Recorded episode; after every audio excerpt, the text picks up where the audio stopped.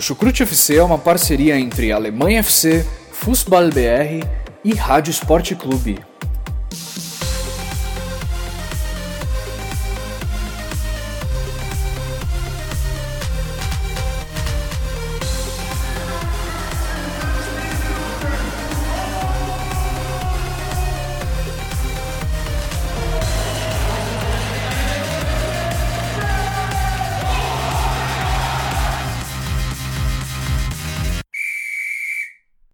Olá a todos os fãs de futebol alemão, sejam muito bem-vindos a mais uma edição do podcast Chucrute FC. Meu nome é Guilherme Ferreira e dou início a mais uma edição do nosso podcast para falar sobre tudo o que aconteceu neste meio de semana envolvendo os times alemães na UEFA Champions League e na UEFA Europa League. Foi um meio de semana bem mais ou menos para as equipes alemãs, né? Tivemos três vitórias, duas derrotas e dois empates, somando aí os resultados das sete equipes que disputam competições europeias nesta temporada. Mas a maioria dos desempenhos, pelo menos na minha opinião, ficou bem abaixo do esperado. E para comentar sobre tudo o que aconteceu nesta rodada de meio de semana, eu recebo aqui no podcast e dou as boas-vindas ao meu companheiro Jonathan Gonçalves. Tudo bem com você, Jonathan? Olá, Guilherme, tudo bem? Olá, ouvintes. Tudo ótimo, na verdade, né? Eu, como sou flamenguista, assim como o Vitor Ravé, estamos aí na final da Libertadores, então o Astral tá lá em cima, mas estamos aqui mesmo para falar do futebol alemão, das equipes alemãs que aí estiveram nessa semana jogando as competições continentais, né, na Europa. E é como você falou, Guilherme, eu também acho que algumas equipes aí, inclusive o Borussia Dortmund, né, que perdeu para a Inter de Milão, poderiam aí ter, ter desempenhado um futebol melhor, mas realmente deixou a desejar. Então vamos falar aí nesse episódio alguns pontos desses jogos das equipes alemãs na UEFA Champions League e na UEFA Europa League. Olha, com certeza os torcedores do Flamengo estão mais felizes do que qualquer torcedor de time alemão atualmente, viu?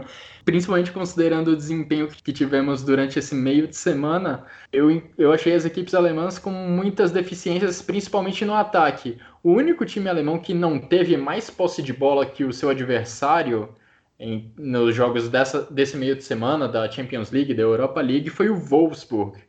Mas o problema é que a produção ofensiva foi bem pobre. Mas, bom, isso é assunto para os próximos minutos do nosso podcast. Agradeço a você que nos ouve, agradeço principalmente aos nossos padrinhos que contribuem tanto com o nosso trabalho. E se você também curte o que produzimos aqui, o conteúdo do Chucrute FC, acesse o www.padrim.com.br barra chucrutefc e lá você vai ver todas as maneiras de contribuir com o Chucrute. É, agradeço também aos nossos parceiros do Alemanha FC, do Fußball BR e da Rádio MW. Bom, agora sem mais demora, vamos tocar o barco e começar o nosso debate sobre Champions League e Europa League.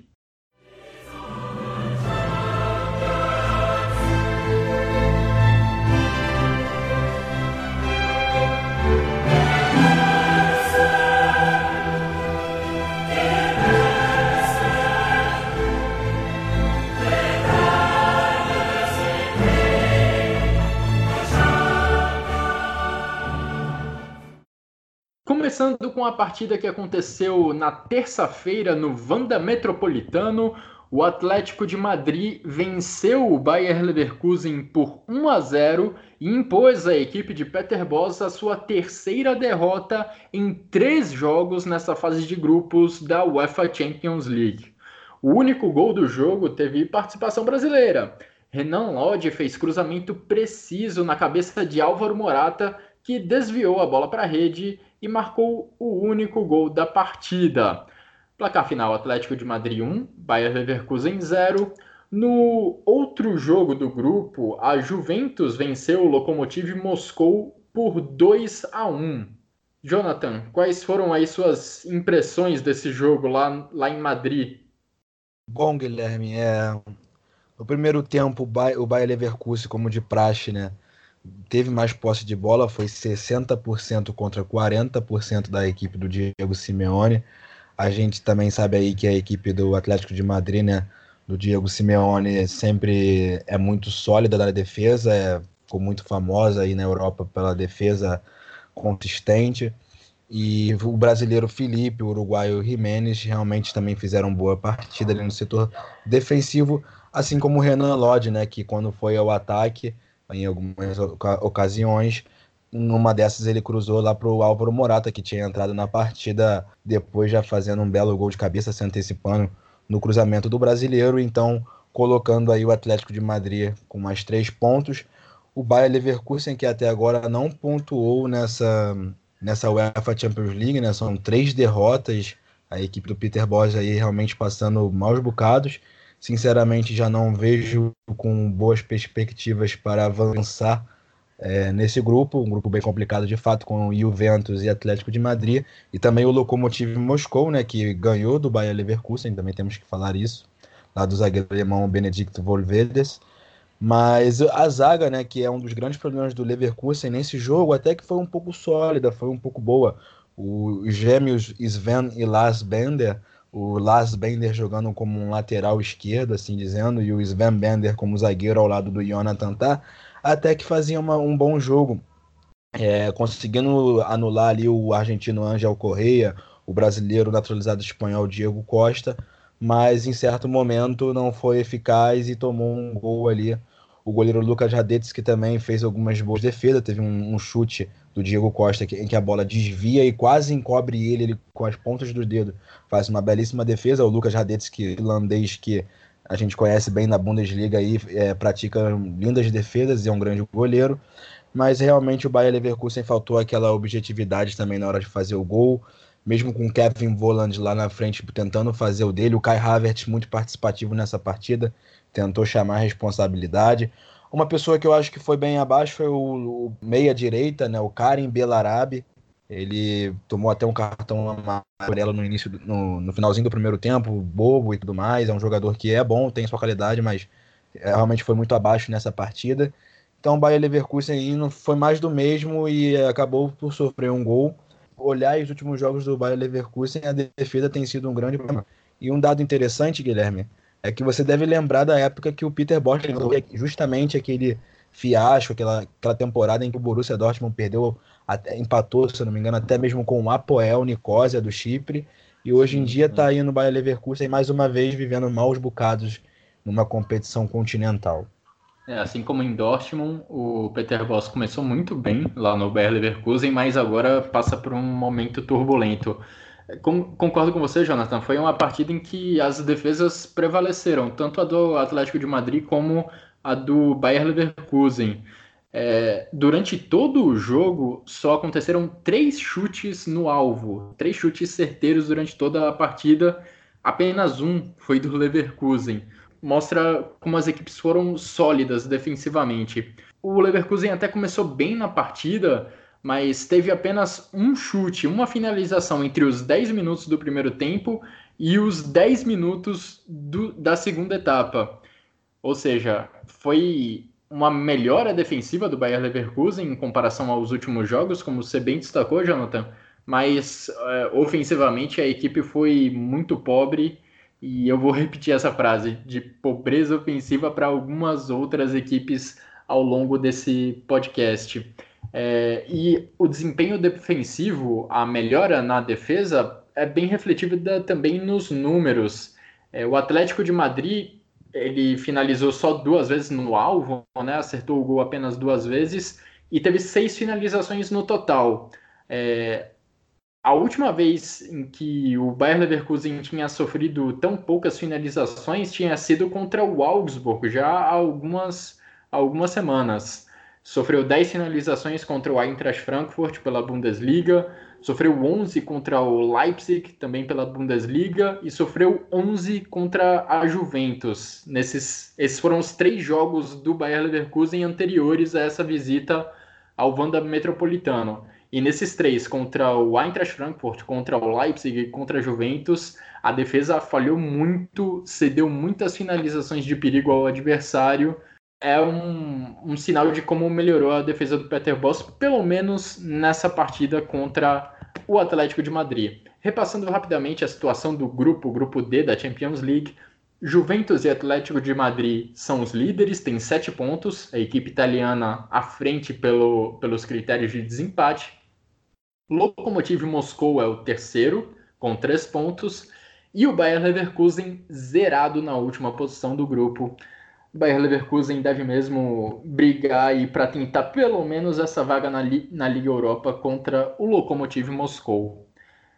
Passando agora para o segundo jogo da Champions League na terça-feira, com envolvimento de uma equipe alemã, o Olympiacos recebeu o Bayern de Munique e foi derrotado por 3 a 2.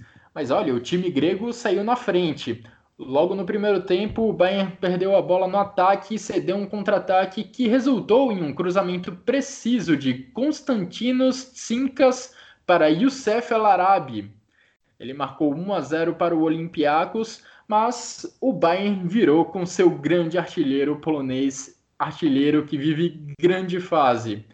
Lewandowski ajeitou de cabeça um cruzamento e deixou a bola na boa para Thomas Miller finalizar. O chute forçou uma defesaça do goleiro José Sá, mas o centroavante polonês estava lá para marcar no rebote. Já no segundo tempo, Leva fez o segundo do Bayern após cobrança de escanteio. Porém-tanto, Lissou aumentou a vantagem com um lindo chute de fora da área e meu xará Guilherme respondeu para o Olympiacos com outra finalização de longa distância, mas que teve um desvio no meio do caminho que acabou matando Manuel Neuer. Placar final: Olympiacos 2, Bayern de Munique 3. No outro jogo do grupo, o Tottenham venceu o Estrela Vermelha por 5 a 0. Bom, é, o Bayern de Munique foi, uma, foi outra equipe alemã que teve muitas dificuldades para atacar nessa rodada de Champions League. O quarteto ofensivo do Bayern de Munique, que teve Coutinho, Thomas Miller, é, Gnabry e Lewandowski, foi pouco acionado durante a partida.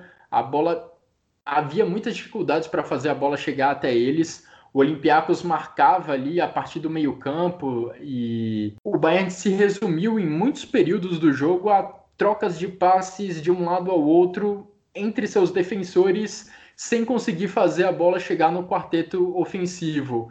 E isso se explica um pouco também pela presença de Javi Martinez como seu meia mais recuado, meia mais recuado da equipe do Bayern é, uma equipe que está acostumada a ter ali um Thiago Alcântara, um Joshua Kimmich, ver o Javi Martinez nessa posição representa uma queda de qualidade considerável no, no passe que vai ligar o meio-campo ao ataque da equipe.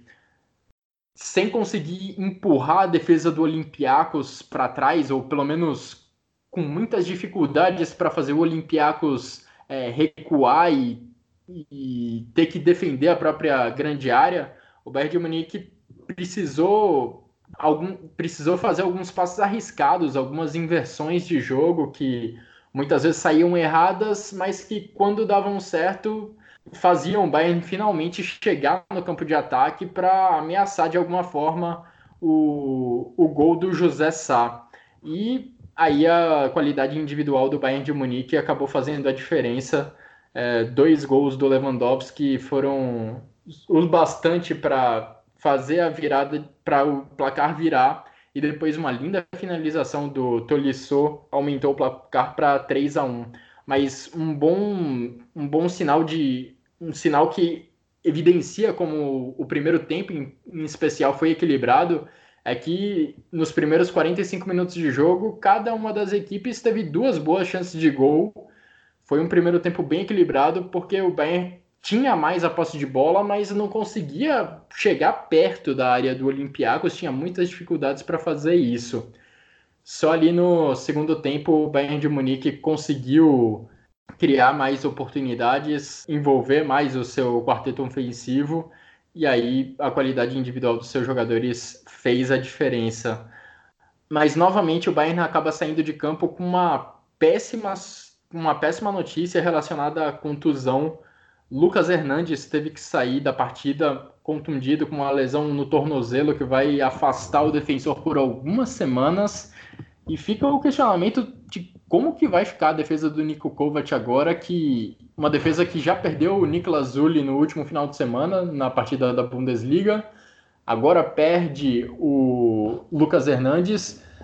As opções vão ficando um pouco escassas para o treinador croata. Ele que já vinha usando Joshua Kimmich no meio-campo em muitas partidas dessa temporada, já teve que usar o Kimmich como lateral direito nessa partida contra o Olympiacos, muito provavelmente já por conta um reflexo da ausência do Niklas Zulli na defesa. Pavar e Hernandes foram os zagueiros titulares do Bayern. E agora sem o Hernandes, imagino que Boateng vá assumir a, é, a, a função de zagueiro titular, foi o próprio Boateng quem entrou durante o jogo contra o Olympiacos, mas é um, uma dor de cabeça para o Nico Kovac, que agora vê o seu elenco ser, ser colocado à prova com essas duas contusões muito relevantes que aconteceram nos últimos dias. Realmente, Guilherme, você falou aí do Javi Martins ser um meio-campo mais defensivo. Ele, sem dúvidas, vai ser uma das opções aí para o técnico Nico Kovac, que é na defesa do Bayern de Munique, que agora tem esses problemas aí de jogadores lesionados, né? Agora temos aí de ofício mesmo Benjamin Pavard e Jerome Boateng. Nicolas Sul lesionado e Lucas Hernando lesionado. Então o, o próprio Javi Martinez vai ganhar mais chances, com certeza, na defesa do Bayern, coisa que não vai ser inédita, pois o Javi Martinez já fez essa função em algumas outras partidas e também teve o jovem Lars Lucas May que subiu lá das divisões de base do, do Bayern e também vai integrar a equipe principal agora com esses problemas. Então também deve ganhar algumas chances aí em breve na equipe bávara. E sim, sobre o jogo, Guilherme, é interessante lá o primeiro gol também do El Arabi, a tecnologia do relógio, né? A bola realmente entrou. O Manuel Neuer defendeu ela um pouco depois de ter passado da linha. Então o Olympiacos já abriu o placar e tentou fazer alguma coisa no jogo tentou, é, não, não se abalou com o Bayern, né? O Olympiacos também é uma equipe que tem uma grande torcida. Eu lembro que no episódio em que fizemos falando sobre o sorteio, as equipes que os, as equipes alemãs iriam enfrentar, eu citei isso que o próprio Estrela Vermelha, o, o Olympiacos são times que a torcida empurra em suas casas e eles dão certa dificuldade. E o Bayern não teve um jogo fácil, não foi fácil, apesar do placar ter sido 3 a 2 também mostra um pouco disso.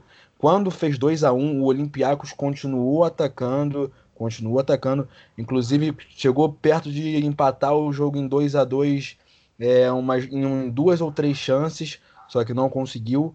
Aí o Correntan Tolisso faz um belíssimo gol após um chute do Coutinho que rebate, né? Um chute no ângulo lá. O Thiago já comemora quem vê o, o ângulo do gol de trás. Assim que o corretor Tolisso domina a bola para a perna direita e vai chutar, o Thiago já levanta os braços porque sabe que o francês é bom de chute e meteu a bola no ângulo do goleiro José Sá.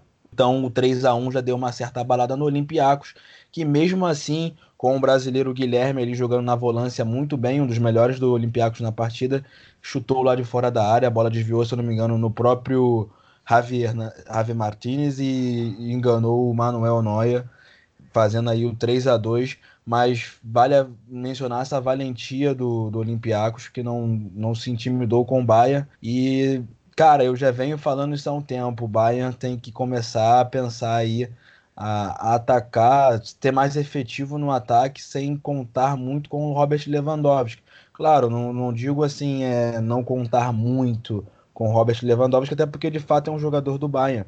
Mas eu penso que se o Robert Lewandowski não estivesse no Bayern de Munique nos dias atuais, com todos esses problemas que o clube vem tendo, o Bayern com certeza estaria vivendo uma situação muito difícil. Ele é o jogador que vem desequilibrando, vem sendo o homem do Bayern, um homem gol de fato. Eu penso que ele e o Joshua Kimmich são os dois jogadores aí do Bayern nessa temporada que tem colocado sangue em campo pelo time. Corre por fora ali o Sérgio Gnabry, mas também é um pouco inconsistente. Fez uma belíssima partida contra o Tottenham, mas na Bundesliga já deixou algumas partidas é, mostrarem que não, não tem tanta consistência assim, mas é um grande jogador de fato. Na seleção alemã também vem vivendo boa fase. Thomas Miller também, que aparentemente vem vivendo um, uma situação lá na. Quem acompanha a mídia alemã do futebol sabe que está rolando um certo burburinho de que o Thomas Miller quer ser titular do, do time e o Nico Kovac não dá tantas chances assim. Nesse jogo ele começou como titular, mas foi substitu substituído para a entrada do Ivan Perisic já ao fim da partida, lá, lá aos 86. Então, Guilherme, o Bayern tem que colocar as cartas em cima da mesa e principalmente analisar agora com essas lesões na defesa para poder melhorar e abrir muito seu olho em questão ao ataque, porque o Robert Lewandowski, sinceramente, não me levem a mal, tá levando muito o piano nas costas ali no sentido de ser o homem-gol.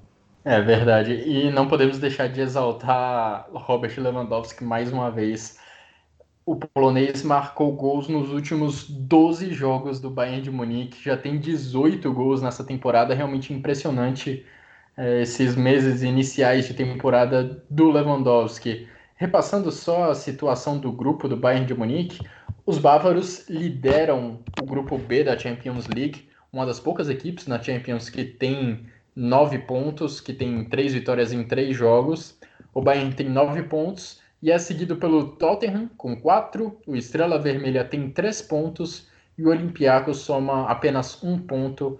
O Bayern de Munique, apesar de uma atuação não muito convincente lá na Grécia, já tem a classificação muito bem encaminhada e agora no segundo turno deve brigar pelo primeiro lugar do grupo.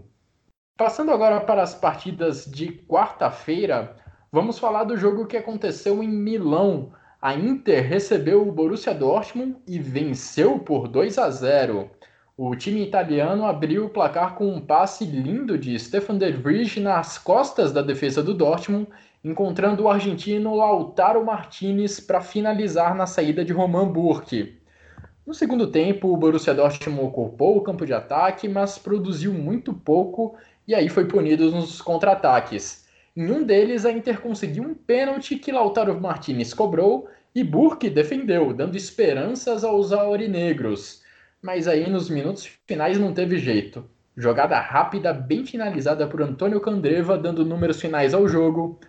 Inter de Milão 2, Borussia Dortmund 0. Jonathan, quais foram seu, suas impressões desse jogo lá em Milão?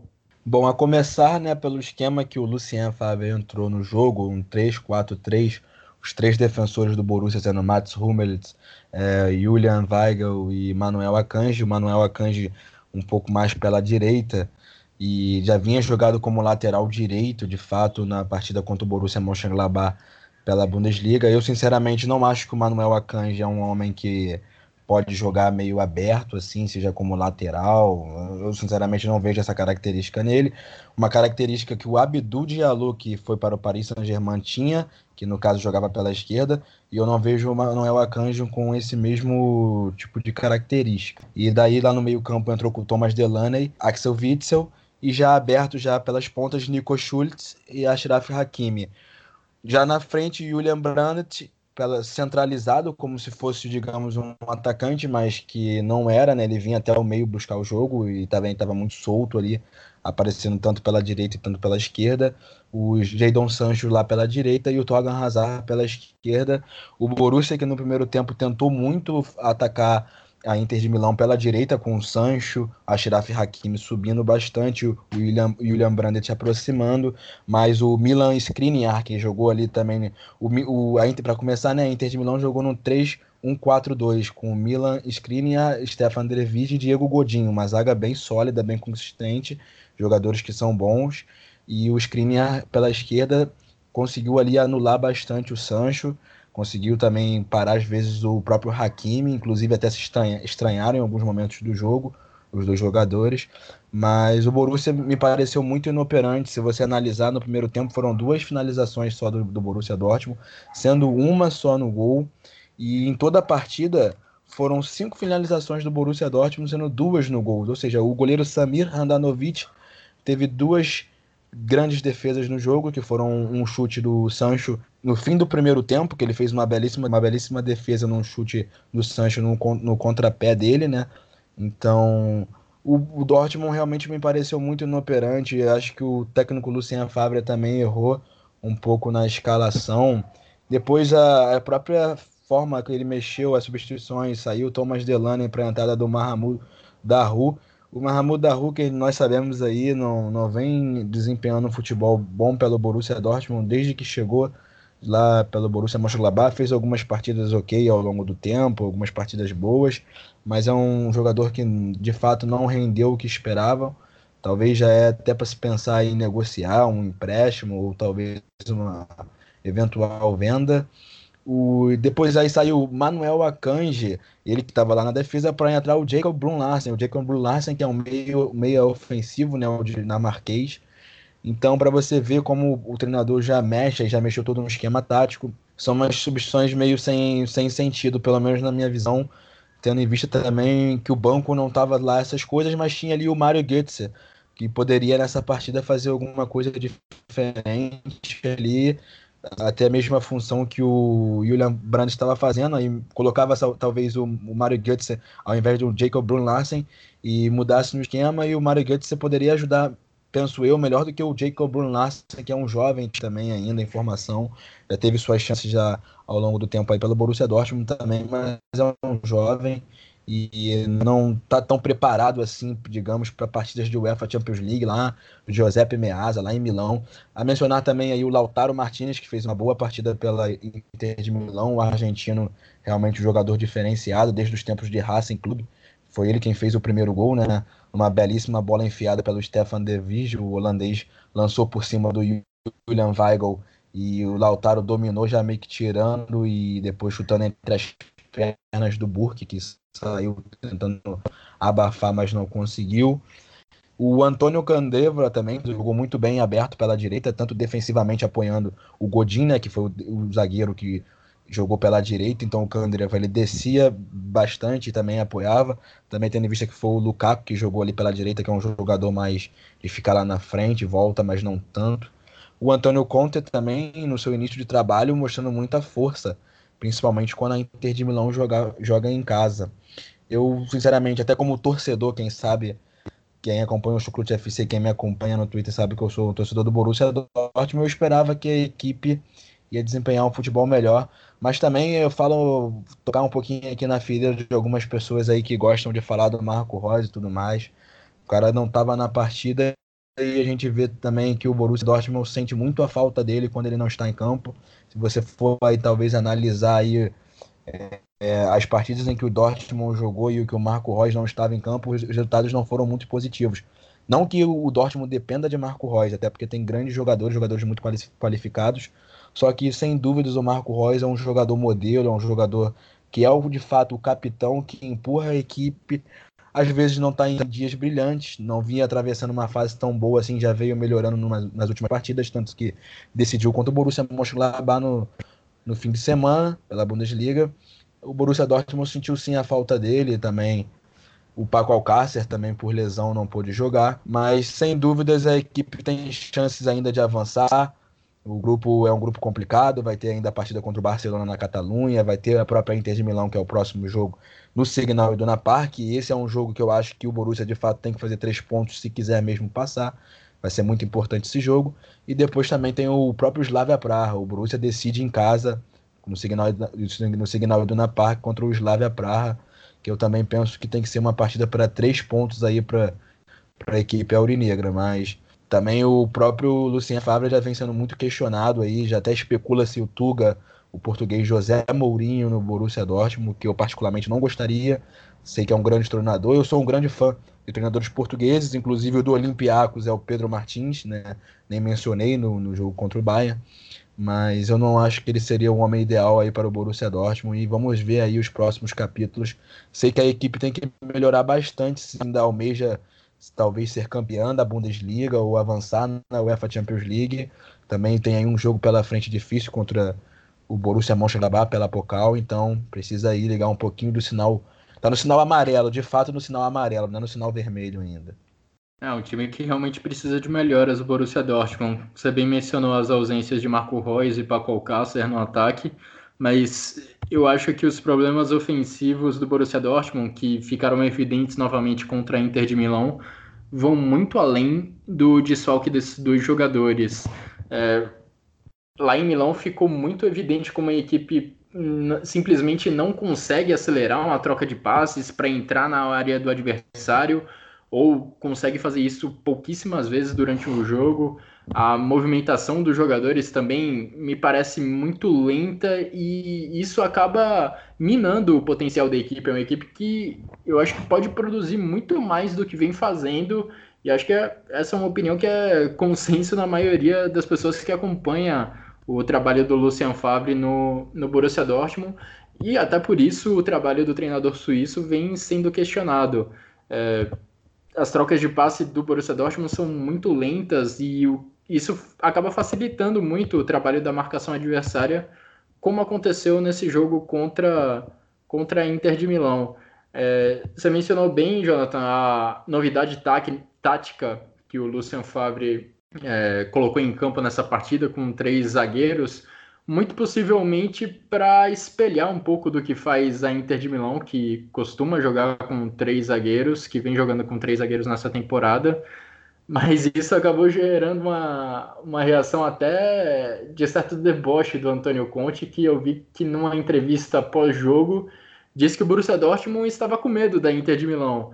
O fato do, do Lucien Favre ter apostado em três zagueiros, não necessariamente por serem três zagueiros, mas por espelhar o esquema tático da Inter de Milão, acaba demonstrando, na opinião do Conte, que o Borussia Dortmund entrou com medo em campo.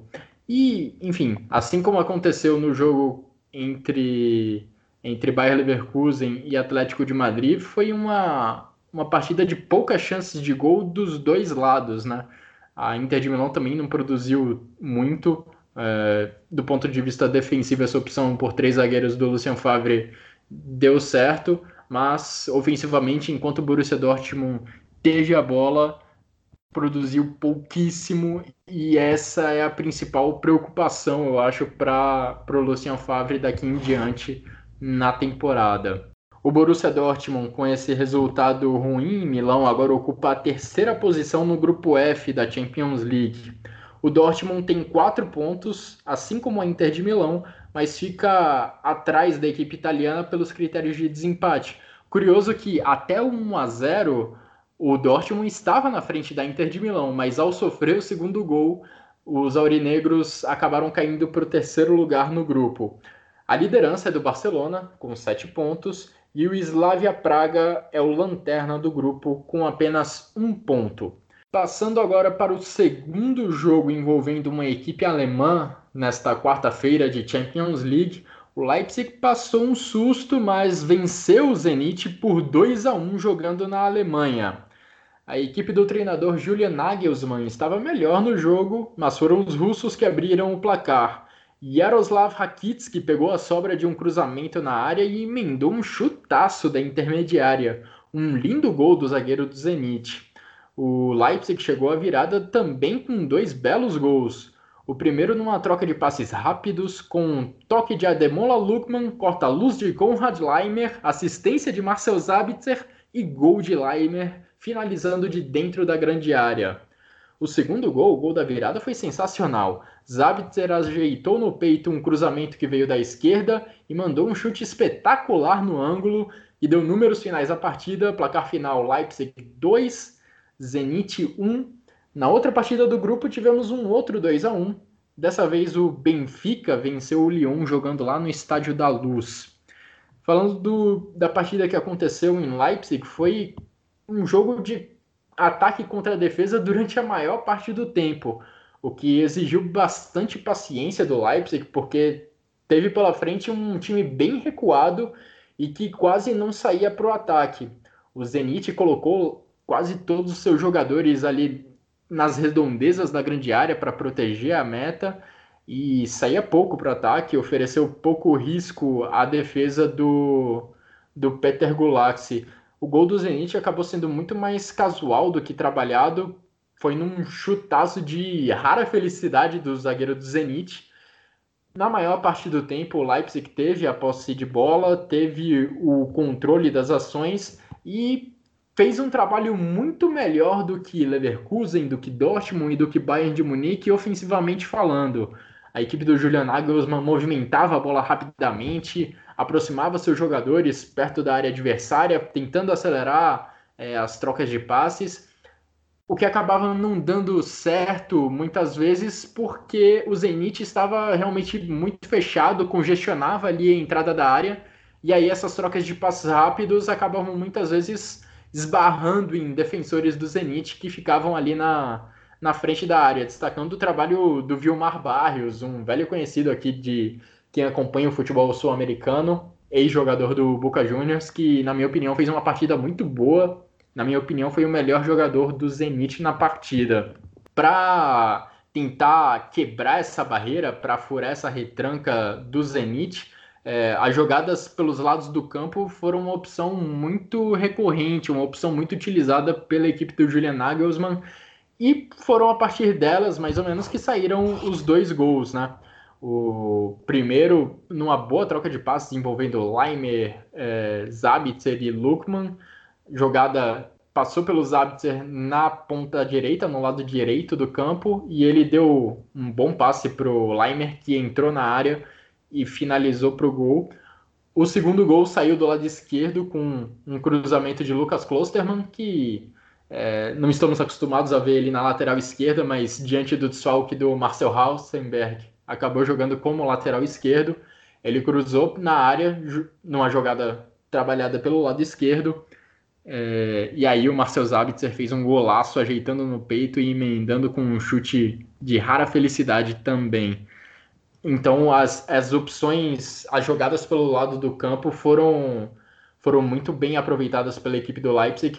Muitas delas acabaram resultando em cruzamentos mal aproveitados, cruzamentos que eram facilmente afastados pela defesa do Zenit, mas em duas oportunidades o Leipzig conseguiu converter essas chances em gol. E vale destacar também nessa partida uma, uma alteração, uma opção muito ousada do treinador Julian Nagelsmann. No primeiro tempo, os, o Zenit foi para o intervalo vencendo por 1 a 0 e já na volta da segunda etapa, o Julian Nagelsmann tirou Timo Werner.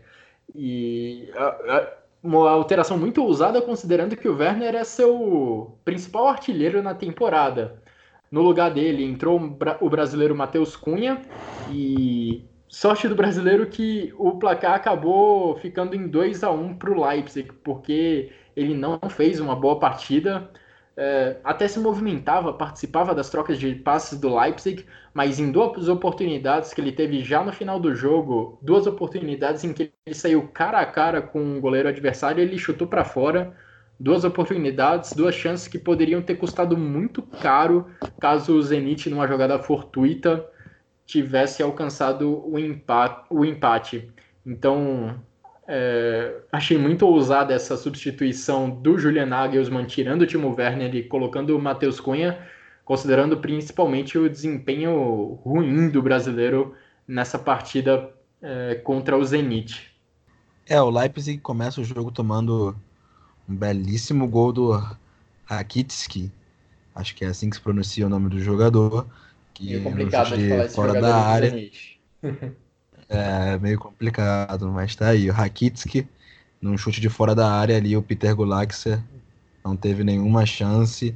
Então o Zenit abriu o placar dando um susto, como você falou, Guilherme, nos torcedores dos Touros Vermelhos, mas que conseguiram no segundo tempo de fato virar a partida.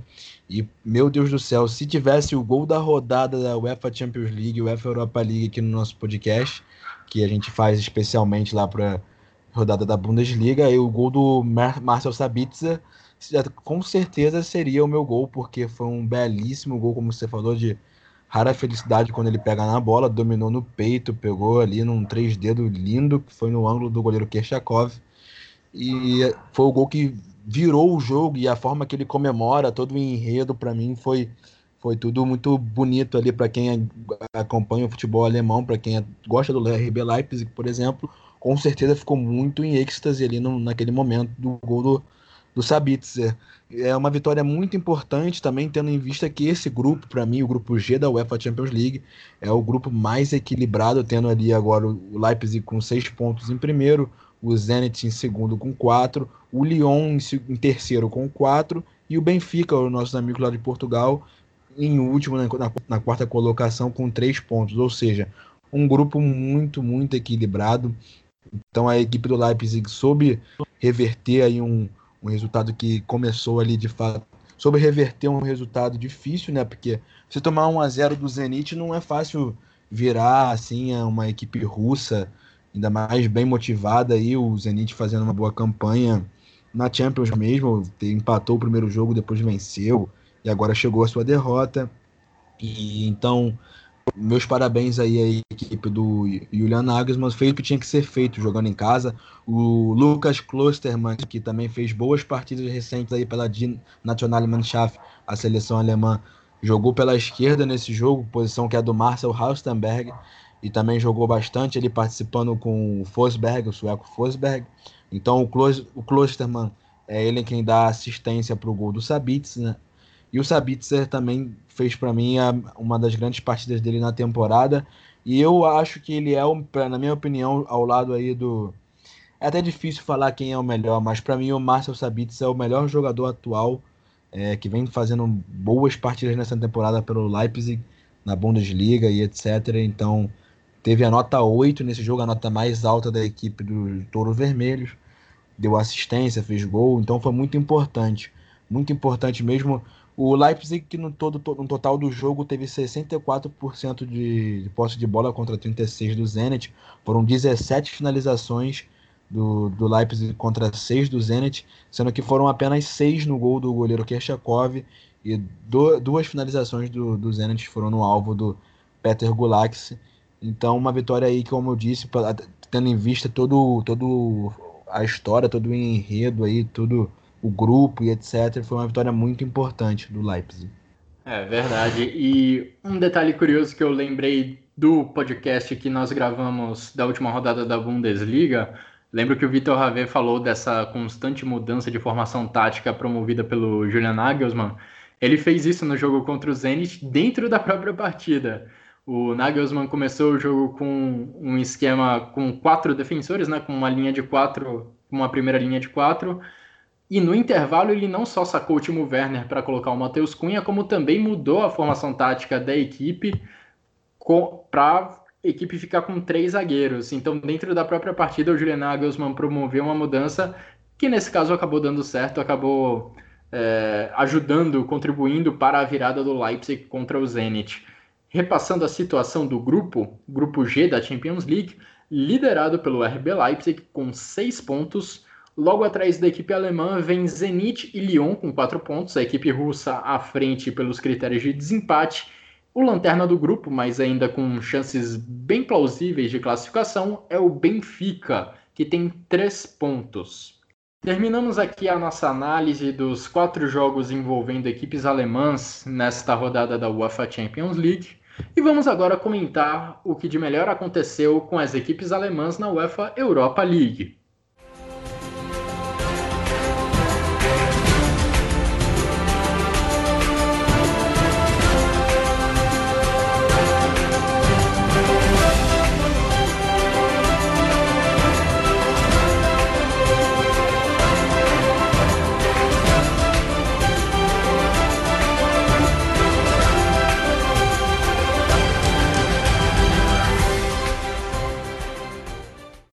Começamos com o jogo entre Ghent e Wolfsburg, que terminou em 2 a 2 lá na Bélgica. E apesar do empate fora de casa, o resultado é amargo para a equipe do treinador Oliver Glasner, que ganhava a partida até os acréscimos do segundo tempo, abriu 2 a 0 logo nos minutos iniciais, mas cedeu o empate nos instantes finais da partida e o placar final acabou sendo de 2 a 2. Maximilian Arnold, pelo menos, teve um papel muito importante para a construção dos 2 a 0. Ele deu um lindo passe para Marcel Tisserand dentro da área e ele só precisou tocar de lado para Wout Weghorst empurrar para o gol sem goleiro e fazer 1 a 0 para a equipe do Wolfsburg. Alguns minutos depois, enfiada de bola novamente de Arnold, dessa vez para João Vitor Sá. O brasileiro invadiu a área e bateu na saída do goleiro para fazer 2 a 0 para a equipe alemã. Mas aí apareceu Roman Yarenchuk. O jogador do Ghent marcou duas vezes para o time belga na partida de hoje. O primeiro num chutaço de fora da área e o segundo completando um cruzamento da esquerda e decretando o placar final da partida. Ghent 2, Wolfsburg também 2. Wolfsburg com muitos empates nessa temporada, ainda assim é uma, é uma das poucas equipes nas cinco principais ligas da Europa que ainda está invicta nessa temporada. Bom, Guilherme, é, o Wolfsburg aí com uma vivendo aí uma, uma, coisa uma coisa chata, né? Tomar um gol no finalzinho ali, um empate depois de ter construído 2 a 0 na partida. O jogador Roman Yaranchuk, lá o ucraniano, foi o algoz da equipe dos Lobos. O brasileiro João Vitor indo às redes, né, fazendo um gol. Eu que recentemente tive a oportunidade de fazer uma entrevista exclusiva com ele. Então, vocês que quiserem acompanhar ou ler essa entrevista, vão lá no futebolbr.com, que lá está. E graças a Deus aí ele, que é um jogador brasileiro, chegou agora na Alemanha, conseguiu ir às redes mais uma vez. O Voltweg Roche também sendo sempre muito, muito acionado ali na frente, né? O jogador holandês que desde a temporada passada vem sendo muito importante aí para o Wolfsburg, para os Lobos. E o esquema em que o Wolfsburg entra é muito parecido com o Dortmund entrou lá contra a Inter de Milão, 3-4-3, Tisserand, Bruma e Knosch na zaga. Aí no meio, Maximilian Arnold, Guilavogui, William pela direita e Renato Steffen pela esquerda. À frente, Brecalo, Volkswagen Rossi João Vitor. É, o Maximilian Arnold também, penso que é um jogador que talvez pode até no futuro aí vir ter umas chances na seleção alemã. Ele que não vive assim, não é um jogador é, digamos, midiático, não tem muitas é, muito holofotes ao, ao, ao, redor, mas que sempre faz o seu, sempre busca fazer o seu. Lembrando também que foi o, o capitão da, da seleção sub-21 da Alemanha, campeã europeia em 2017. Um jogador muito bom. Então, fica aí também essa, essa menção de que ele pode ser um jogador aí que pode cair na volância ali da Mannschaft.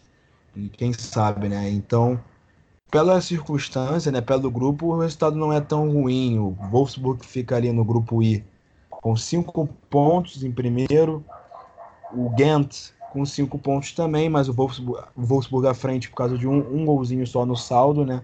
Tomou um gol a menos no caso.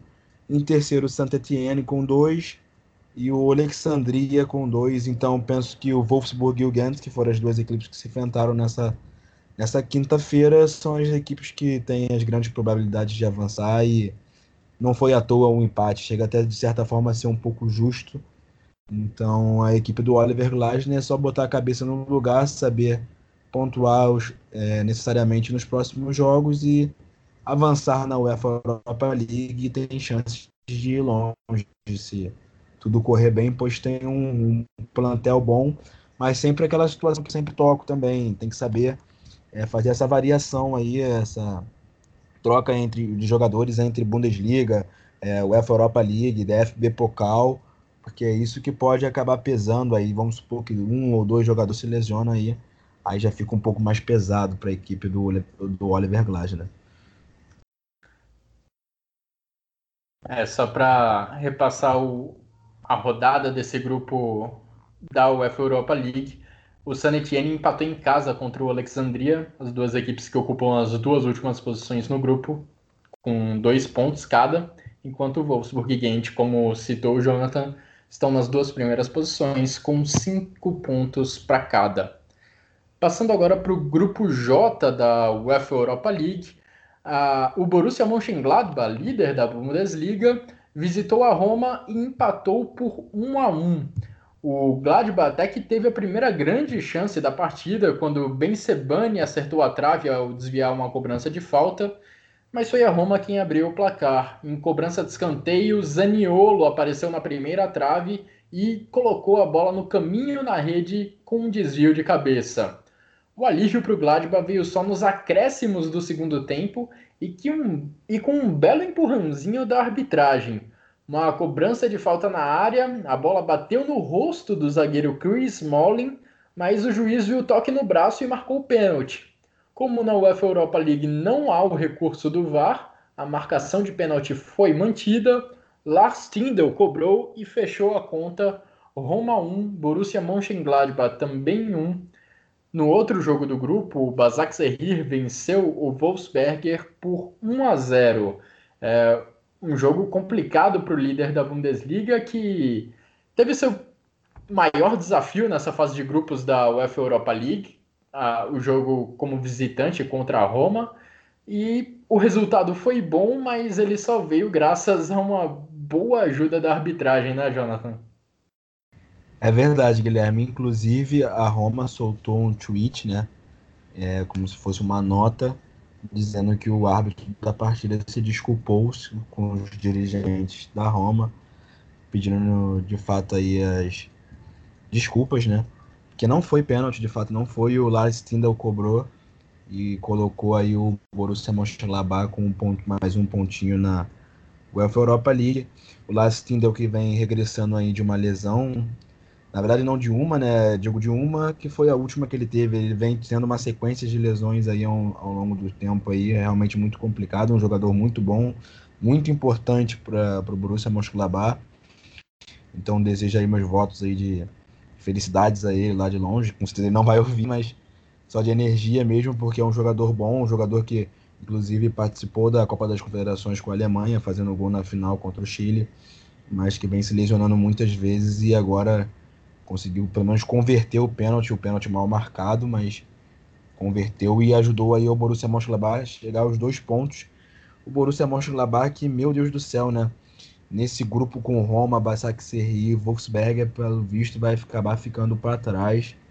É, é, difícil falar até agora, porque foram as três primeiras partidas, mas vamos lá. No grupo J está a Roma em primeiro com 5 pontos, o Basaksehir com 4 pontos, o Wolfsberg com 4 pontos, e o Borussia Mönchengladbach com dois, ou seja, tem mais três partidas aí. A Roma tá a três pontos, né? A Roma que é o líder. Mas então, se quiser pensar em classificação, já seria muito importante pontuar vencendo a Roma lá no Borussia Park em Gladbach e daí tentar alguma coisa nessa UEFA Europa League. O, o time do Borussia Mönchengladbach é bom, é bem treinado pelo Marco Rose, não à toa ainda está aí na liderança da, da Bundesliga. Começou bem lá na, na Alemanha, mas precisa sim se colocar aí nos trilhos na competição europeia. E isso é um dos, dos fatores que eu sempre falo, que é, conciliar as duas competições que às vezes dá uma grande confusão. E eu penso que o Wolfsburg, tá, o e eu penso que o Borussia Mönchengladbach está vivendo muito disso, de ter que conciliar as duas competições e não está sabendo lidar com isso não tão bem e está indo muito abaixo aí na competição continental, que é a UEFA Europa League. É, inclusive, em breve vai ter já o jogo contra o Borussia, contra o Borussia Dortmund, pela Pokal. Então é bom ficar com os olhos abertos. E também falando lá do gol da Roma, um, um belo cruzamento do Veretu e o gol do Zanaiolo de cabeça no escanteio. Realmente não dava para o Ian Zomer fazer alguma coisa. Então, no fim das contas, o resultado até que saiu bom pro, pro Borussia Mönchengladbach, pois pênalti nem foi, né? É, eu acho que o Borussia Mönchengladbach ainda paga por aquela derrota humilhante na primeira rodada da UEFA Europa League. Sofreu 4 a 0 do Wolfsberger jogando no Borussia Park. Esse sim é um resultado anormal. Nas duas rodadas seguintes, o Gladbach empatou com o Basaksehir e com a Roma jogando fora de casa os dois jogos. Esses sim, resultados ok, pensando em classificação para o grupo, mas o jogo da primeira rodada, sofrendo uma goleada para o Wolfsberger, é o que ainda faz o Borussia Mönchengladbach se encontrar nessa situação complicada dentro do, do grupo, mas uma situação que ainda pode ser muito bem revertida nos últimos três jogos é, dessa fase de grupos. Gladbach tem que ficar de olho realmente porque tem uma sequência complicada. Vai receber o Frankfurt no, na próxima rodada da Bundesliga, depois visita o Borussia Dortmund pela Copa da Alemanha, depois visita o Bayer Leverkusen pela Bundesliga e aí recebe a Roma pela Europa League. Serão semanas bem corridas para a equipe do Marco Rose. Vamos falar agora sobre a terceira e última equipe alemã que entrou em campo nesta quinta-feira para disputar uma partida da UEFA Europa League. O Eintracht Frankfurt recebeu o Standard Liège e venceu por 2 a 1, com duas assistências do japonês Daichi Kamada. No primeiro gol, ele cobrou uma falta da lateral da grande área e Abraham empurrou para o gol na segunda trave. Foi o primeiro gol do argentino desde setembro de 2016. No segundo tempo, Camada voltou a aparecer, dessa vez em cobrança de escanteio finalizada de cabeça por Martin Hinteregger. O Eintracht Frankfurt abriu 2 a 0, mas o Standard Liège ainda conseguiu diminuir em boa jogada pela esquerda de Alexander Bolevich ele cruzou rasteiro na área e Salim Amelá empurrou para o gol, dando números finais ao jogo. Eintracht Frankfurt 2, Standard Liège 1. No outro jogo do grupo, o Arsenal venceu, sofreu o Arsenal, mas venceu por 3 a 2 o Vitória de, Guimarães. Jogador muito interessante esse japonês da Ishikamada.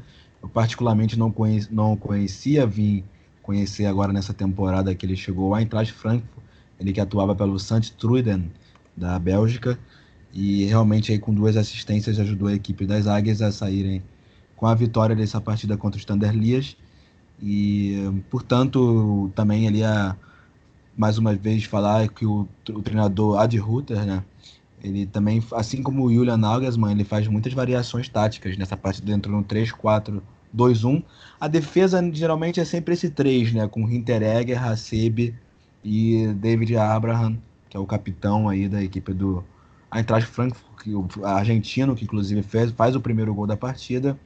Mas ele sempre do meio para frente ali, ele dá uma modificada dependendo também do adversário, ele dá uma analisada, estuda sem dúvidas, então a equipe do Frankfurt é interessante por, por isso, né? O Frankfurt também não conta na, debaixo das balizas ainda com o goleiro Kevin Trapp, que esteve no estádio é, participando do, dos bastidores e etc., mas ainda com problema no braço. E o Frederic Ronov ainda segue no gol. Frederic Ronov que fez uma belíssima partida aí no, no fim de semana pela Bundesliga. Não foi tão exigido assim, tendo em vista que a equipe do Standard Liège chegou sete vezes no, no ataque, finalizando, mas só foram duas no gol. Então não teve muito o que fazer o goleiro dinamarquês. Mas então é interessante de todo modo, até pelo grupo, né, Guilherme? É sempre analisar as circunstâncias todas. Porque se você olhar um grupo com o Arsenal, já sabe que o Arsenal já é praticamente garantido. Não à toa conseguiu virar lá o Vitória de Guimarães. O Vitória de Guimarães se manteve duas vezes à frente do placar, mas não conseguiu, cedeu. Uma bela atuação do PP, jogador aí que fez uma belíssima temporada passada pelo LOSC Lille da França e chegou no Arsenal jogando agora bem também. Essa partida foi uma das melhores dele. Então o Frankfurt tem que lutar pelo menos pela segunda posição, que é a que está hoje em dia no grupo F. Como já disse, em primeiro o Arsenal com 9 pontos, 3 vitórias. Segundo o Eintracht Frankfurt com 6. Terceiro o Standard Liège com 3. Em quarto ali o último, Vitória de Guimarães, os amigos lá de Portugal com 0. Então eu penso que o Eintracht Frankfurt tem que só triunfar mais uma vez, por exemplo, aí, talvez contra o próprio Standard Liège. E aí já vai encaminhar aí a sua classificação para a próxima, próxima fase da UEFA Europa League. É legal também ver aí o Gonçalo Paciência sendo muito utilizado essa temporada. Depois do Eintracht Frankfurt ter perdido tantos jogadores de ataque, né, que a gente conheceu aí o Haller, o Jovic, o próprio Rebic, hoje em dia ainda está conseguindo contar aí com o Gonçalo Paciência ali na frente, o próprio André Silva que não participou dessa partida. Então isso é, é legal ver que o Frankfurt, pelo menos no setor, no setor ofensivo também, não está tão prejudicado como eu pensei que ficaria. É, precisamos realmente elogiar muito o trabalho do Ad Ruther por conseguir manter o Eintracht Frankfurt jogando num bom nível, mesmo tendo seu ataque dizimado em comparação com a temporada passada. O Frankfurt vem fazendo o seu papel dentro dessa Europa League, venceu o Vitória de Guimarães fora de casa, agora venceu com certa tranquilidade o Standard Liège em casa na primeira rodada tomou 3 a 0 do Arsenal jogando em Frankfurt, mas o placar foi um pouco mentiroso. O Frankfurt teve uma boa atuação, ofereceu perigo ao Arsenal. Então, como você bem falou, o Frankfurt vem fazendo bem o seu papel no sentido de conseguir a segunda colocação dentro desse grupo. Frankfurt que terá uma sequência complicada também pela frente, com o jogo contra o Borussia Mönchengladbach pela que é líder do, da Bundesliga, mas que no, na temporada passada já teve que lidar com essa maratona de jogos de Bundesliga e Liga Europa. Dessa vez não será diferente e a de Ruther vai mostrando que tem competência para tirar o máximo de seus jogadores. Bom, analisamos os três jogos da UEFA Europa League. Mais cedo também falamos das quatro partidas envolvendo equipes alemãs na Champions League e encerramos por aqui essa edição do Chucrute FC, agradecendo a você que nos ouviu, que curtiu as nossas análises. Agradeço a você também, Jonathan, por contribuir muito com esse podcast e nos encontramos daqui a alguns dias. Até mais!